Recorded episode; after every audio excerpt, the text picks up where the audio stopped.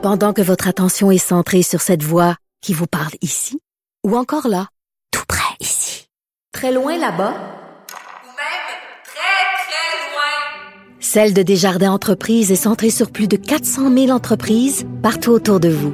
Depuis plus de 120 ans, nos équipes dédiées accompagnent les entrepreneurs d'ici à chaque étape pour qu'ils puissent rester centrés sur ce qui compte, la croissance de leur entreprise.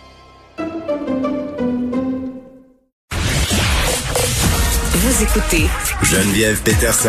Cube Radio.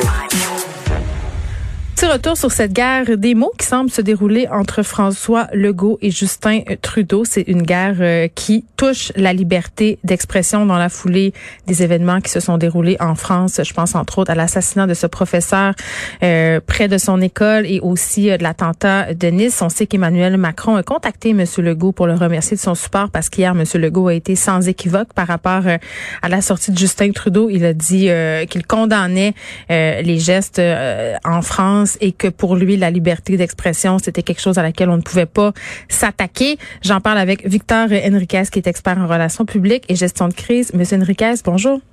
Bonjour, Mme Peterson. Bon, je pense que c'est un euphémisme de dire que M. Trudeau ne fait pas bonne figure euh, dans cette histoire-là. On lui a reproché sa mollesse, hein, entre guillemets. Euh, il n'a pas été très clair. On revient toujours à ça, vous et moi, quand on se parle, euh, le message clair. Je comprends pourquoi M. Trudeau était peut-être hésitant, mais il a été fort maladroit dans sa formulation euh, vendredi dernier. Il y a un temps pour tout lorsqu'on communique. Hmm. Et ce n'était certainement pas le moment d'amener des nuances ou un débat sur la liberté d'expression ou pas de liberté d'expression. Le moment est grave. Il y a des attentats en cours en Europe présentement. C'est une mhm. poudrière en Europe. Ça fait un moment que ça dure. Et la seule chose à faire à ce moment-ci, c'est de dénoncer tout acte de violence, quelle que soit la raison. Et là-dessus, M. Trudeau euh, a, l'habitude de tenter d'amener des nuances ou d'amener des discours plus complexes dans le mauvais contexte. Et je pense que oui, c'est un partisan euh, du multiculturalisme. Là, on le sait, toujours très ouvert, mais dans ce cas-ci, je pense qu'il a été maladroit dans ses propos, simplement. Ben, c'est pas le moment pour, pour avoir cette discussion-là. Oui, c'est vrai que la liberté d'expression a ses limites. Hmm. Oui, c'est vrai que les mots peuvent blesser. Oui, c'est vrai ce qu'il dit. En réalité, il n'y a rien de faux dans ce qu'il dit. Hmm. La réalité, par exemple, c'est que d'aucune façon, il n'y a rien qui justifie qu'une personne se fasse décapiter pour ce qu'elle a montré ou ce qu'elle a dit. Ça, ça ne se justifie pas dans une société démocratique. Je ne pense pas que M. Trudeau le pense, mais il y a une nuance au mauvais moment qui lui fait jouer un très mauvais rôle à ce moment-ci. Bon, ça, ça se passe la semaine dernière. Et là, euh, le feuilleton se continue cette semaine. Là, on a M. Legault, qui est quand même le premier ministre d'une province. Euh, qui se fait remercier euh, par Emmanuel Macron de son support. C'est quand même rare qu'on voit ça. Là. Oui, tout à fait. Vous savez, la relation Québec-France est une relation particulière. C'est le, Monsieur Legault est probablement un des rares chefs d'État d'une province qui recevrait un appel du président français. Il faut le dire, le Québec est vu en France, est traité comme un pays, est traité comme une nation, mhm. comme elle doit l'être d'ailleurs, ce qui fait qu'il y a une relation entre le président français et le premier ministre du Québec. Euh, cette relation-là a amené M. Macron à faire un appel aujourd'hui. Ils ont discuté de divers sujets, entre autres sur la question de la pandémie. Et bien entendu, M. M. Legault, lui, a été très clair dans sa position. Et lui, justement, a cette force de ne pas apporter de nuances. Euh, il l'amène de façon claire. La liberté d'expression, elle a sa place point final. Je pense qu'il il rapporte un discours qu'il a suivi depuis le début.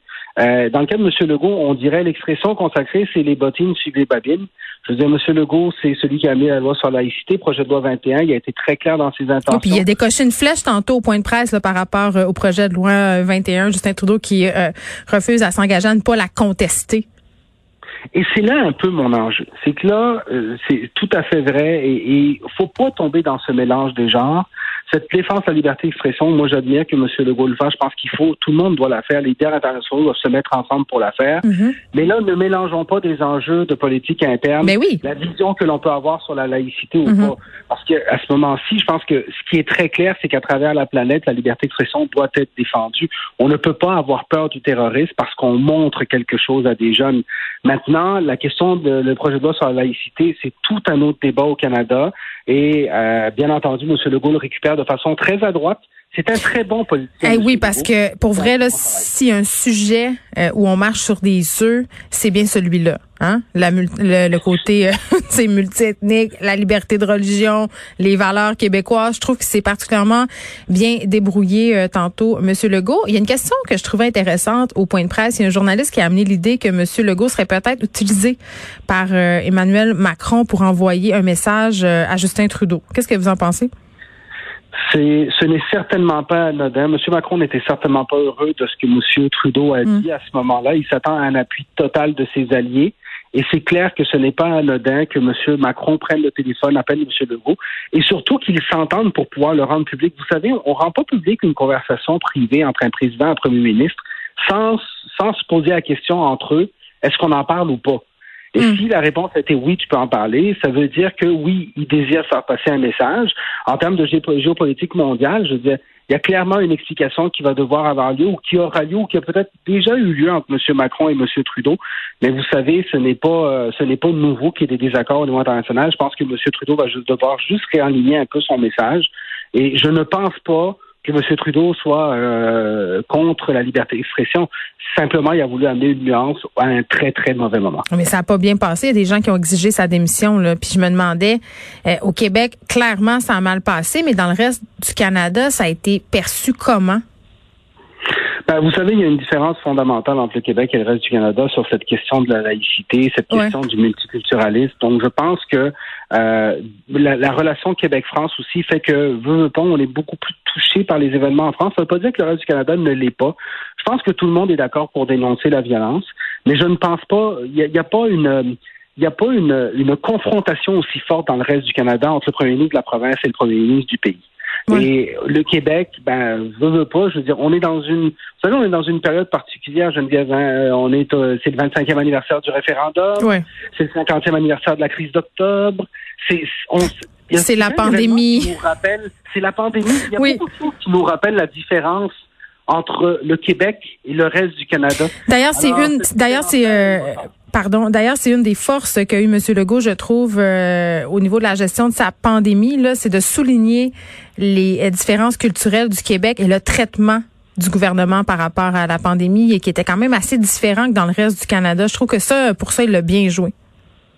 Il a bien joué dans cette deuxième vague. Il faut se rappeler que dans la première vague, on avait tous le goût de vivre en Colombie-Britannique quand on se rappelle des chiffres de la première vague là-bas. Donc, vous savez, cette différence, oui, des fois, elle est positive pour nous, des fois, elle l'est moins. Euh, Lorsqu'on se compare, il y a toujours des enjeux. Mais, mais je pense qu'on est, on est dans cette mouvance-là. Donc, veut, veut pas, oui, M. Legault euh, joue beaucoup sur cette spécificité. M. Legault, c'est un vrai nationaliste. Euh, vous savez, on n'a pas, M. Legault a été un souverainiste très fervent. Mm-hmm. Je pense que ça ne disparaît pas. C'est l'option peut avoir changé, mais ultimement, cet amour du Québec est très profond chez lui. il y a cette conviction que le Québec est différent du reste du Canada également. On le voit dans son discours et les Québécois le suivent là-dessus, parce que les Québécois sont foncièrement nationalistes se sentent différents, que ce soit par la langue ou par d'autres différences culturelles. Donc, lorsque M. Legault vient réitérer ces différences-là, notamment sur la question du multiculturalisme, il marque des points auprès de son électorat, il marque des points auprès du public. Et euh, à ce moment-là, bien entendu, M. Trudeau, lui, sera en élection avant M. Legault.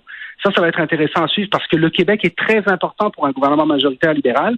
Et je pense que cette victoire-là semble s'éloigner de plus en plus pour Justin Trudeau. Victor Enriquez, merci, qui est expert en relations publiques, gestion de crise. On revenait sur cette guerre des mots entre François Legault et Justin Trudeau par rapport à la liberté d'expression en lien à tous les événements qui se sont déroulés récemment en France.